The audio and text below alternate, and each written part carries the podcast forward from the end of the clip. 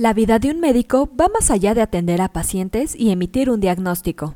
Son muchas las situaciones que se pueden presentar, ya que cada día se vive una aventura distinta. Mientras que el aspecto legal es uno de los más importantes y a veces no se menciona a profundidad en la universidad, dentro de los diversos trámites a los que estás obligado a redactar en caso de ser necesario, se encuentra la carta de consentimiento válidamente informado. Pero ¿sabes cuándo y cómo se debe elaborar? En este episodio te decimos cómo. Comenzamos.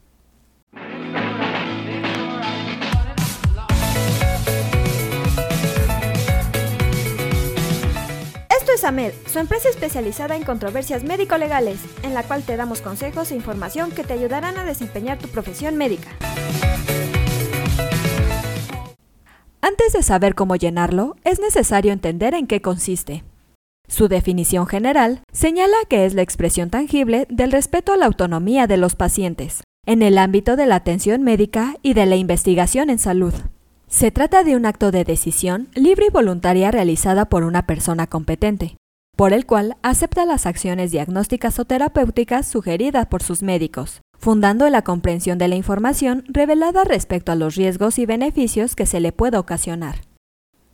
Ahora bien, la norma oficial mexicana 004 SSA 3 2012 define a la carta de consentimiento válidamente informado como el documento escrito, signado por el paciente o su representante legal o familiar más cercano en vínculo, mediante el cual se acepta un procedimiento médico o quirúrgico con fines diagnósticos, terapéuticos, rehabilitatorios, paliativos o de investigación, una vez que se ha recibido información de los riesgos y beneficios esperados para el paciente.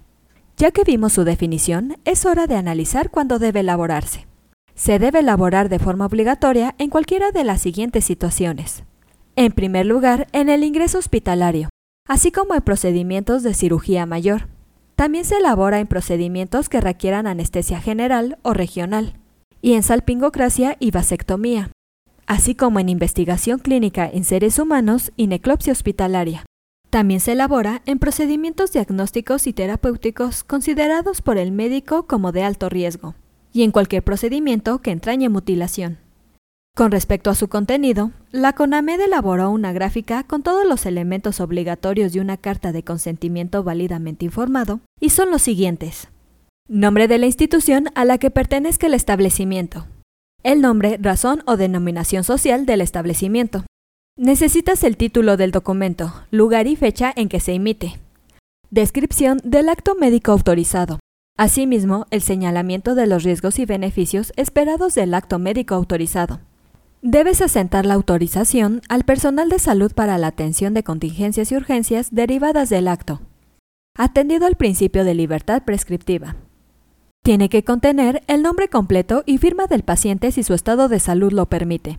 En caso de que su estado de salud no le permita firmar y emitir su consentimiento, deberá sentarse el nombre completo y firma del familiar más cercano en vínculo que se encuentre presente, del tutor o del representante legal. Debes colocar el nombre completo y firma del médico que proporciona la información y recaba el consentimiento para el acto específico que fue otorgado. En su caso, se asentarán los datos del médico tratante. Y por último, deberás asentar el nombre completo y firma de los testigos. No olvides elaborar este importante documento, ya que es indispensable ante cualquier controversia médico-legal que se te llegara a presentar.